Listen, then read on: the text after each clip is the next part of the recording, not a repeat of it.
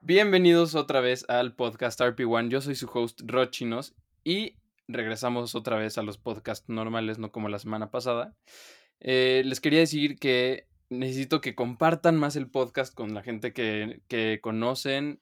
Necesito que platiquen de él. Y bueno, si no, nada más copien el link y mándenlo, mándenlo y denle follow en Spotify porque eso me ayuda muchísimo. Pero sí necesito que lo compartan y si les gusta, por favor, escríbanme y digan como, ah, sí, me está gustando, no sé por qué. Esos mensajes de verdad como que me inspiran para que lo siga haciendo. El día de hoy tengo un invitado especial, es Claude. Si quieres te puedes presentar. ¿Qué tal? ¿Cómo están? Pues hoy vengo a acompañar aquí a Rodrigo a platicar un poco. Vamos a platicar. Tú cuéntale, Rodrigo, ¿qué vamos a platicar? Vamos a hablar de es en de Starship, que es el nuevo cohete que están desarrollando en Florida eh, la empresa SpaceX. Está, está interesante, la verdad, ¿eh? O sea, el episodio de hoy va a estar un poco lleno de muchas cosas, pero específicamente sobre ese tema. ¿Sí o no? Pues sí, si quieren aprender de lo que se está haciendo hoy en día en la industria de los cohetes. Pueden quedar aquí un rato, les vamos a platicar de el nuevo cohete que está desarrollando SpaceX y pues por qué está tan chingón, ¿o no? Estoy completamente de acuerdo. Pero aparte, una cosa que está bien loca es que siento que justo este movimiento, o sea, bueno, que estén haciendo el SN y que sea tan accesible que la gente lo vea, porque bueno, Everyday Astronaut, no sé, seguramente no sepan quién es Everyday Astronaut, pero es un cuate igual a fashion, este, aficionado. Este, que le gustan todos estos temas del espacio igual, pero él es un pro, él ya está a otros niveles, de, está cañón. Pero él va a Texas, a, sí, a Texas y graba y los enseña, pero está bien padre porque es un proyecto muy grande que la gente está viendo como día a día, ¿no? Entonces, justo el otro día venía regresando de Houston y pasaba por encima, literal, de, de donde los están construyendo. Pues obviamente no los vi, pero estaba en Google Maps viendo como mi ubicación.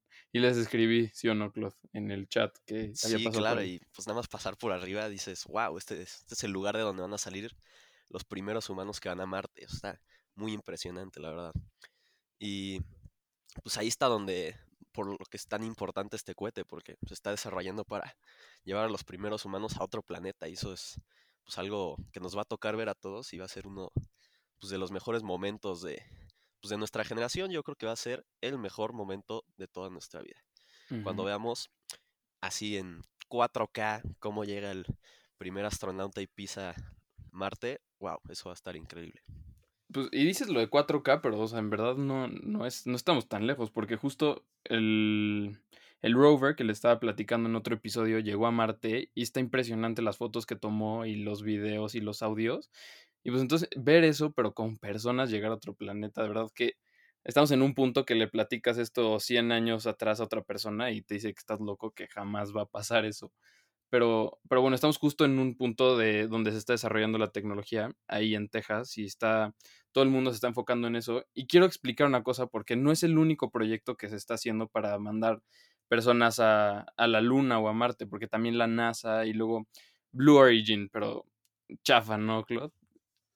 Pues sí, la verdad no hemos visto mucho progreso de Blue Origin. Se han enfocado un poco en. Tienen un cohete muy chiquito, este, suborbital. O sea, que significa que no llega ni siquiera a, pues, al espacio en sí. O sea, sí llega al espacio, pero vuelve a caer a la Tierra. O sea, no se queda en el espacio. Entonces, pues la neta, eso es como su tecnología inicial para probar todos sus motores y todo. Pero pues lo que les está haciendo que se retrasen mucho es esto de pasar de un cohete tan chiquito a el cohete gigante que quieren hacer, pues es una serie de pasos muy grandes y pues se complica mucho más la cosa y por eso la verdad no, no hemos visto mucho progreso ahí de parte de Blue Origin, que si no saben es pues, la compañía que tiene Jeff Bezos. Y justo estaba, sí, exacto. Justo estaba leyendo porque, bueno, muchos sabrán que Jeff Bezos es el dueño de Amazon y, y, no entenderán por qué estamos hablando de él en cosas del espacio. Pero es que él justo estaba viendo el otro día, no sé si sepan la noticia de que él va a dejar la presidencia de, de Amazon para enfocarse 100% en los cohetes. Porque hay una entrevista que le hicieron a su esposa que decía que él siempre había querido ser millonario para poder tener una empresa de cohetes. ¿Tú sabías eso, Claude? No, no sabía eso, pero Pues sí, la verdad, sí. Si tuviera mucho dinero, pues yo creo que ahí sería donde lo gasto. Sí, es como de niño chiquito querer tener tu empresa de cohetes. No, pero está, está cañón. Pero sí, justo, o sea, justo se va a enfocar en eso. Y ahí es donde vamos a entrar a la como competencia por empresas privadas. Antes, o sea, hace como 50, 60 años era la competencia de cada país, NASA contra los rusos, de ver quién llegaba primero a la luna. Pero ahorita está cañón que la tecnología ha avanzado tanto que va a ser, o sea, va a empezar a ser competencia de, pues de empresas, de privados, así de, no, pues yo tengo mi cohete, lo lanzo y boom, vámonos a Marte. Y pues es justo lo que están planeando hacer con el Starship, que yo soy fan, Claude también. Eres un fan de Starship. Sí, entonces, claro, por- o sea, va a ser este el cohete más innovador y aquí les vamos a platicar un poquito por qué es un cohete tan innovador. Este, primero es un poco diferente a todos los demás cohetes porque están usando este un combustible diferente para poder producirlo en Marte y así poder este mandar los cohetes de ida y regreso con más capacidad porque este no se sabían, pero este un- una gran cantidad de por lo que se restringen los cohetes es por lo que pesa el combustible. Y bueno, entre más combustible necesites para llevar algo a, a Marte, pues entonces menos cosas vas a poder llevar a Marte. Entonces están haciendo este combustible que pueden fabricar en Marte para no tener que tener combustible de, de regreso. Entonces está muy interesante eso. Sí, porque sería una friega tener que, aparte de lanzar el cohete, tener que mandarle combustible. Entonces también tenía entendido que el Starship está como dividido en diferentes partes. Hay un Starship que según yo es como para la luna. Y luego hay uno de refueling, ¿no? O sea, que, que nada más es pura gasolina para darle juice. Claro, claro, eso está también muy padre que ahorita lo que están tratando de hacer es, pues primero construir, ya tener su plataforma y bueno, después van a poder hacer muchas cosas, van a poder lanzar satélites, lo que sea con este tipo de cohetes y lo que está muy interesante es que, haz de cuenta, el Falcon 9, que es el cohete que usa.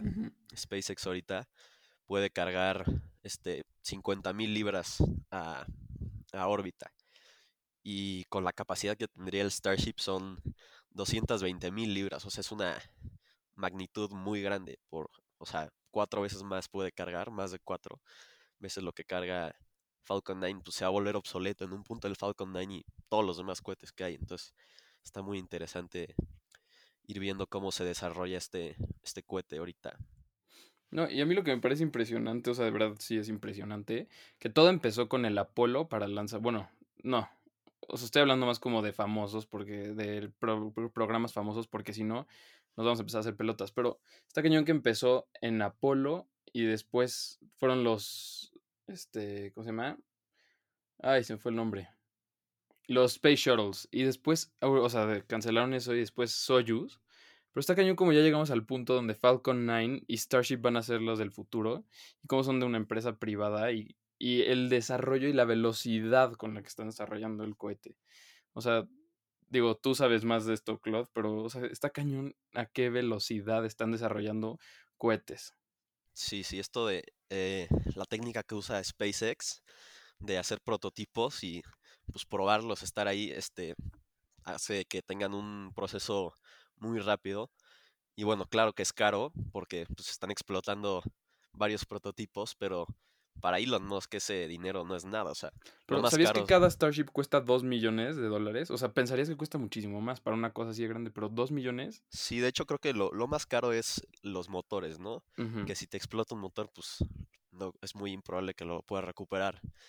Este, y creo que cada motor ahorita, como están haciendo muy pocos, ya cuando tengan su producción más avanzada serán más baratos, pero cuesta como un millón de dólares cada motor. Entonces digamos que ponen tres motores, tres millones de dólares nada más en los motores. Y pues ya lo demás, la verdad, no es tan caro porque el material del que está hecho Starship es este stainless steel. Y bueno, eso no es tan caro y, y, o sea, primeramente lo iban a hacer de fibra de carbono, pero vieron que era muy caro. Entonces cambiaron a, a stainless steel y la verdad fue una, una gran decisión porque entonces pueden hacer estos prototipos muy baratos. Bueno, que nosotros decimos 3 millones de dólares barato. pues Bueno, pero en comparación con En otras cosas sí está baratito. Sí, eh, el desarrollo de un cohete cuesta billones, haz de cuenta, podemos buscar ahorita este cuánto ha costado desarrollar el nuevo sistema de la NASA que se llama SLS. Space Launch System, ¿sí, no? Si, si lo buscamos, este ha costado 11.5 billones de dólares desarrollar y todavía no lo hemos visto volar, entonces está, está muy cañón esto, ¿no? De hecho, justo ahorita está, o sea, justo literal, ahorita en vivo está la prueba de los motores y ni siquiera son americanos, creo, son rusos, ¿no, Claude? Este, sí, están usando los mismos motores que usaron en, en el Space Shuttle y esto es todo para ahorrar costos en... eh, pero de todas maneras, pues, aunque ya tengan motores ya hechos del, y ya probados, pues sigue saliendo en 11.5 billones, está muy cañón, obviamente. El costo en comparación a lo de SpaceX, que una prueba les costará así 10 millones, diré yo. Este, pero pues con esos 10 millones y 10 prototipos que han hecho, pues ya han hecho un, un gran avance. Ya vimos hace poco el primer aterrizaje del prototipo y pues, fue Y valió, una gran est- meta estuvo impresionante. estuvo increíble, la neta, ver cómo ir viendo como todos los pasos y que toda la información esté, que todo el público la pueda ver. La neta sí hace que se entusiasme la gente del espacio y digan, wow, ese cohete va a llegar un día a Marte y yo vi la primera vez que aterrizó.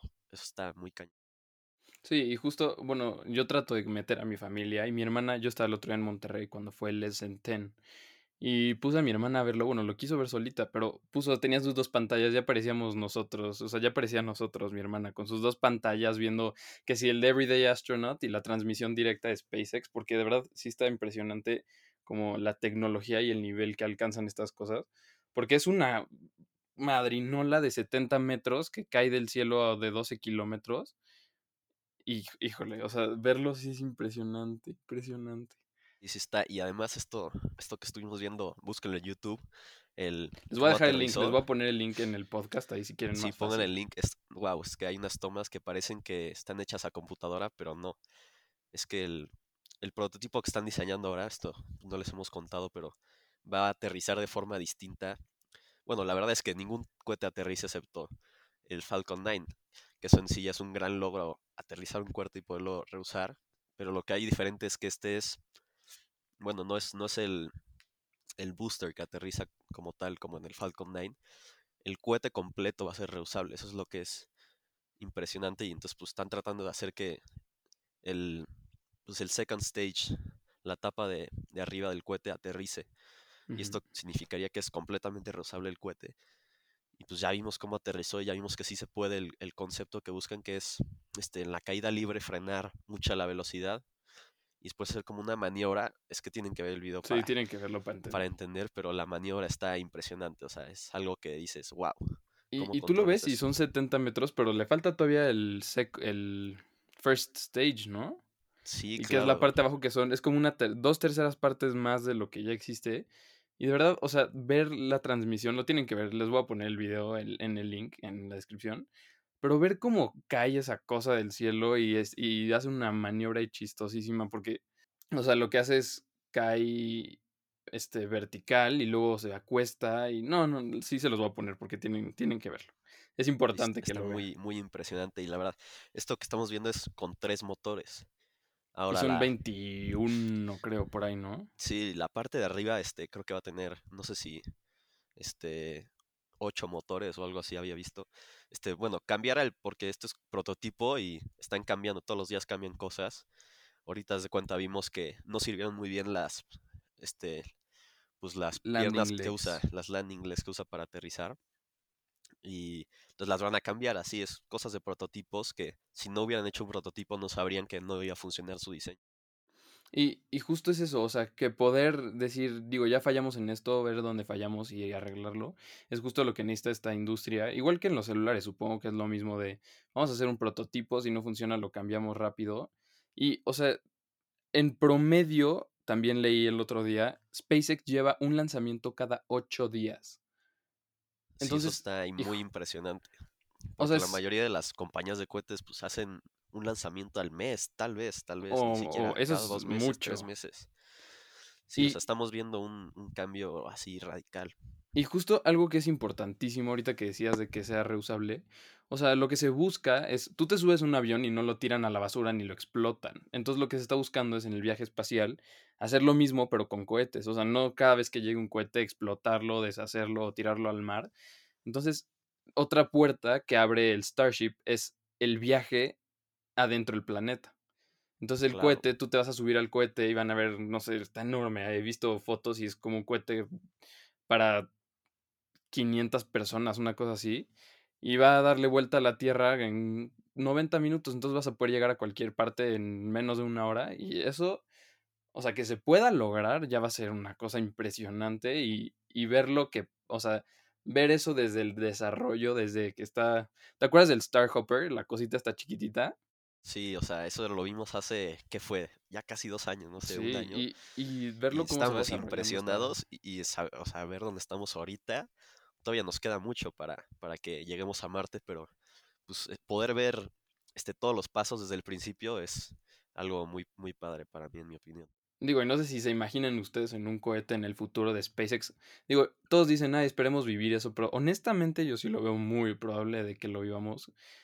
Pero imagínense en su cohete ahí sentados yendo a, a donde quieren, a donde sea. Y llegar en Rodrigo, pero 40 yo- minutos. Yo quiero ir al espacio, ¿eh? Ojalá sí nos toque.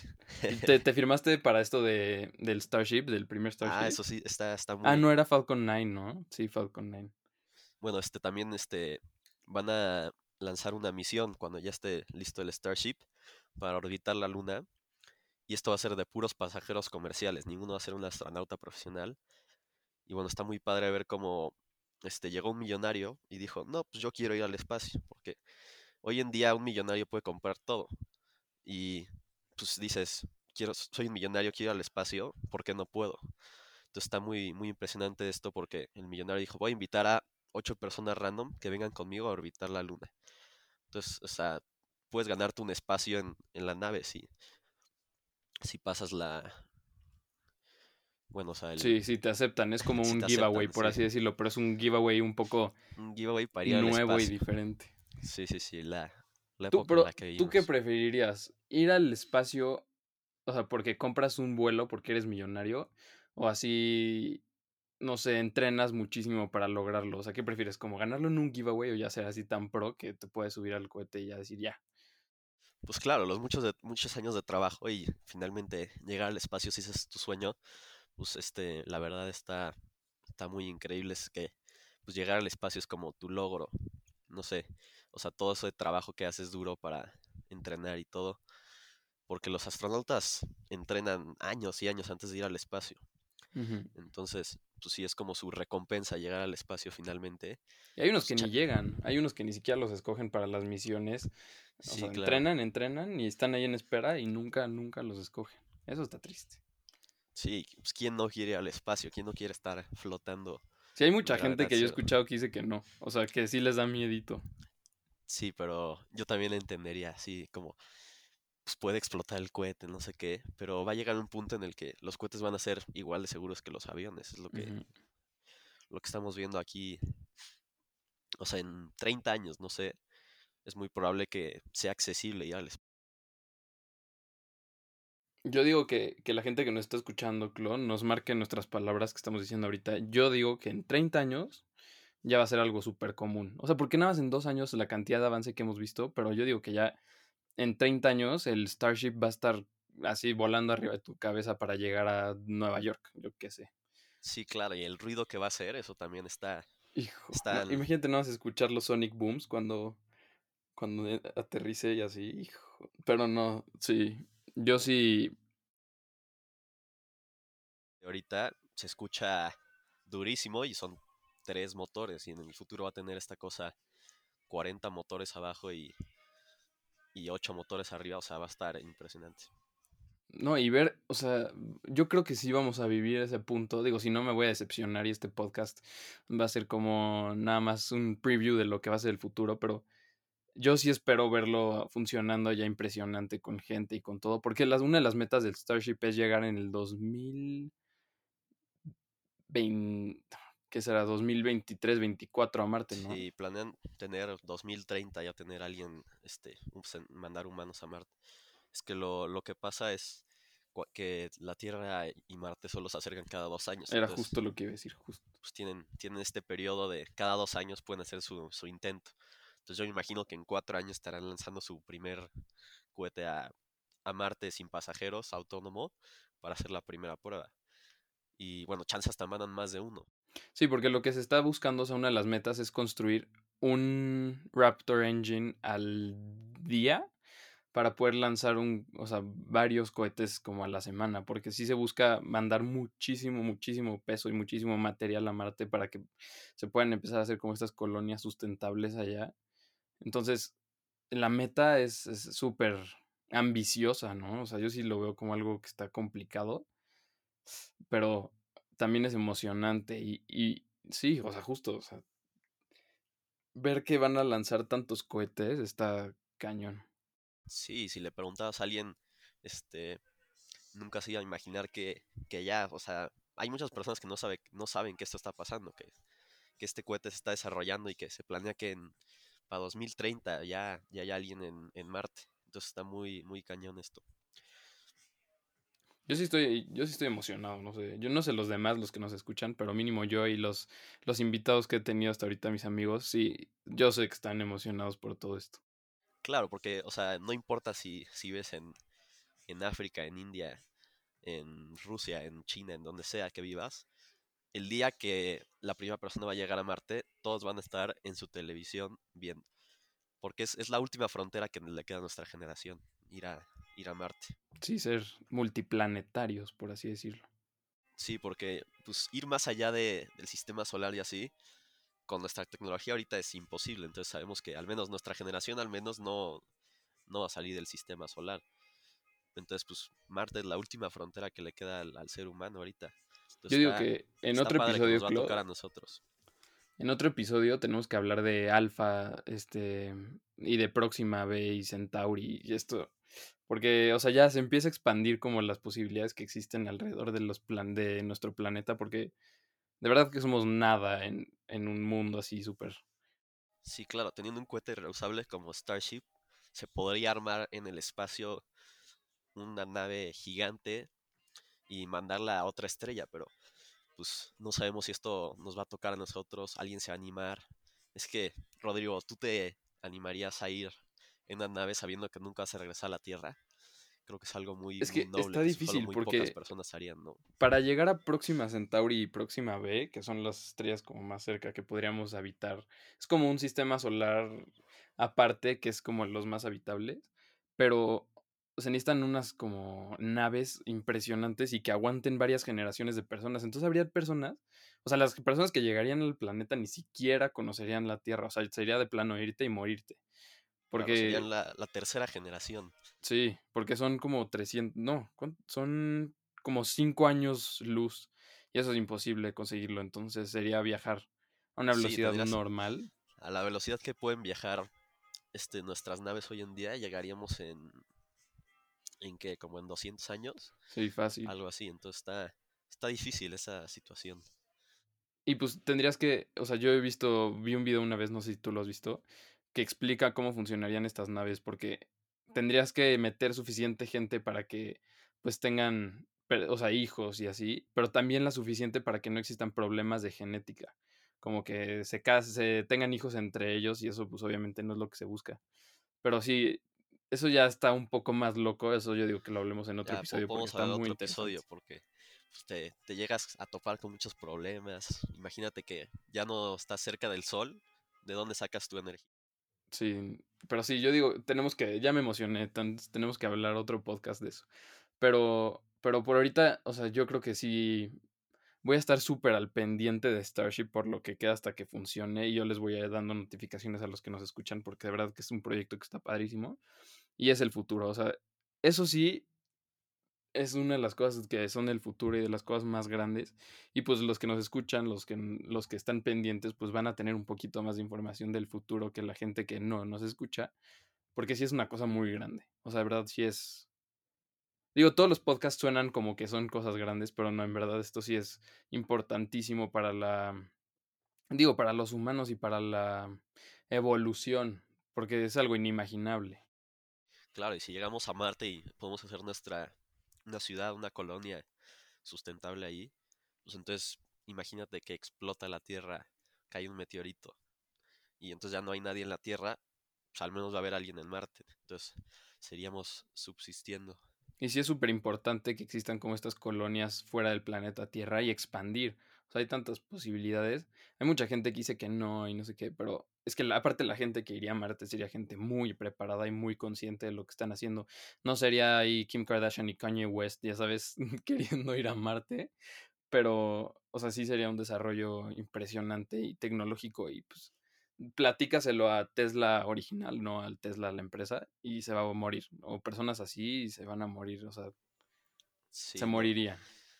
No, no creo que ni ellos se lo podrían imaginar. Y, no. Pues estamos viviendo esa época ahorita, entonces, pues me gusta esto de poder compartir con la gente, los que nos escuchan, aunque sean pocos, que, se entusiasme a alguien. Digan, no manches, no sabía que ya estamos tan cerca de llegar a Marte sí, está, menos de 10 años. ¿eh? Wow, está, está impresionante, la verdad. Este, entonces, pues, empezar a ver el, desarrollo de todo el programa y todo, pues para mí está, está muy padre que lo podamos hacer. Sí, que se puede, o sea, que sea tan accesible, o sea, no necesitas nada, con tu celular puedes estar al pendiente de todo. Claro, entonces yo les, yo les digo que se animen y este sigan a, a SpaceX en Twitter y vean cuándo va a ser el siguiente, el siguiente prototipo, porque la verdad está muy padre. También voy a subir stories de, de, justo todo esto para que vean fotos y por si nos siguen en Instagram y si no, pues acuérdense de darle follow, RP1 el podcast. Y creo que estaría padre, Clo, este, decir de dónde sale el nombre RP1. Tú obviamente sabes que es RP1, ¿no? Claro, este, RP1 es un tipo de combustible que usan la mayoría de los cohetes hoy en día y bueno, justo ahorita que estamos hablando de Starship, van a usar gas metano, ¿no? y, la gente dice, no, los cohetes contaminan mucho, no, no pueden suplir a los aviones. Pero en, en, la realidad, este, para crear el gas metano se puede crear con, con CO2. Entonces, pues, puede ser un proceso de extraer el CO2 de la atmósfera, hacer gas metano, hacerlo líquido y usarlo para los cohetes. Y entonces, pues, sería un proceso sustentable ahí hasta usar cohetes para el transporte, que habías, como había dicho antes. Sí, que va a ser lo, lo, siguiente y lo más importante. Pero bueno, pues RP-1, para los que no sabían, es el combustible que usan los cohetes actuales, que es querosina para cohete. RP es Rocket Propellant y uno, pues porque es la primera versión, ¿verdad?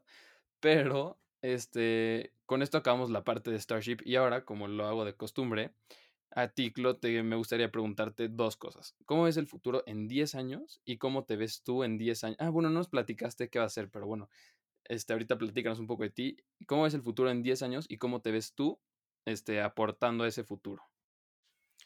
Pues mira, ahorita estamos hablando de, los cohetes y, así, pero en, en 10 años la verdad es que van a haber un chorro de tecnologías que cambian. O sea, en, en los 2000 nadie se imagina que todos iban a tener una computadora muy poderosa en su mano. O sea, eso era... O sea, y ahorita decimos, todos tenemos nuestro celular, ¿qué sigue después? Entonces yo en 10 años veo, pues, gran innovación tecnológica y pues ahí es donde quiero estar, ¿sabes? Por eso estoy estudiando ingeniería. Mi trabajo ideal yo creo que sería, pues, ayudar en el desarrollo de este, como de, Starship y así, eso sería, la verdad, lo más padre, lo más... O sea, sería increíble tener parte en llevar al a la primera persona Marte, estaría cool. Estaría impresionante porque también es la meta de muchos de los que hemos estado en este podcast, bueno, mínimo mía, también del Fofo, de Fonseca, de Banzo es diferente, pero todos tenemos como ese, esa ambición y compartimos y está padre tener este grupo en donde pues nosotros nos emocionemos entre nosotros y el podcast pues también es para emocionarlos a ustedes que no conocen tanto o no, a lo mejor sí conocen mucho y pues me gustaría que supiera, o sea, me gustaría saber para invitarlos. Pero, este, sí es justo como parte de, del podcast y lo digo siempre que es inspirar a nuevas generaciones porque pues como ven sí es el futuro y Clo me lo podrá decir, no sé qué están viendo en la carrera, pero yo sé que sí es el futuro esto, entonces pues está padre que nos escuchen y de verdad está, pues no sé, ¿tú qué opinas del podcast, Clo? ¿De verdad te está gustando? A mí la verdad, yo he visto, escuchado varios de los episodios, bastante interesantes los temas que se hablan y pues si alguien se quiere hablar de un tema, dice, wow, yo también se me interesó, quiero hablar, pues díganle aquí al chino si podemos platicar de cualquier cosa. Sí. Y pues bueno, este, muchísimas gracias por estar en el podcast, Clo. De verdad que tú eres una persona que sabe mucho del tema, entonces me interesaba mucho que estuvieras porque pues está padre llegarle esta información y aparte estuvo, está ligerita de digerir. Entonces Sí, creo que está... Cualquiera. Sí, cualquiera lo entiende, de verdad. A lo mejor cuesta un poco más de trabajo cómo funciona y así, por eso no me gustaría entrar mucho al tema porque sí es más complicado y como digo, no soy experto, entonces no podría hablarlo, pero pues cómo funciona el programa y eso sí está fácil de entender y pues gracias por venir al podcast y por escucharnos, todos los que nos escuchan, de verdad. Hay personas que sé que sí están escuchándonos en todos los episodios y eso ayuda muchísimo y de verdad van a haber invitados especiales muy padres, estoy planeando algunos que les van a gustar. Entonces, pues por favor denle follow, también les voy a dejar los videos y voy a subir stories para que vean todo lo que estamos platicando en el episodio de hoy.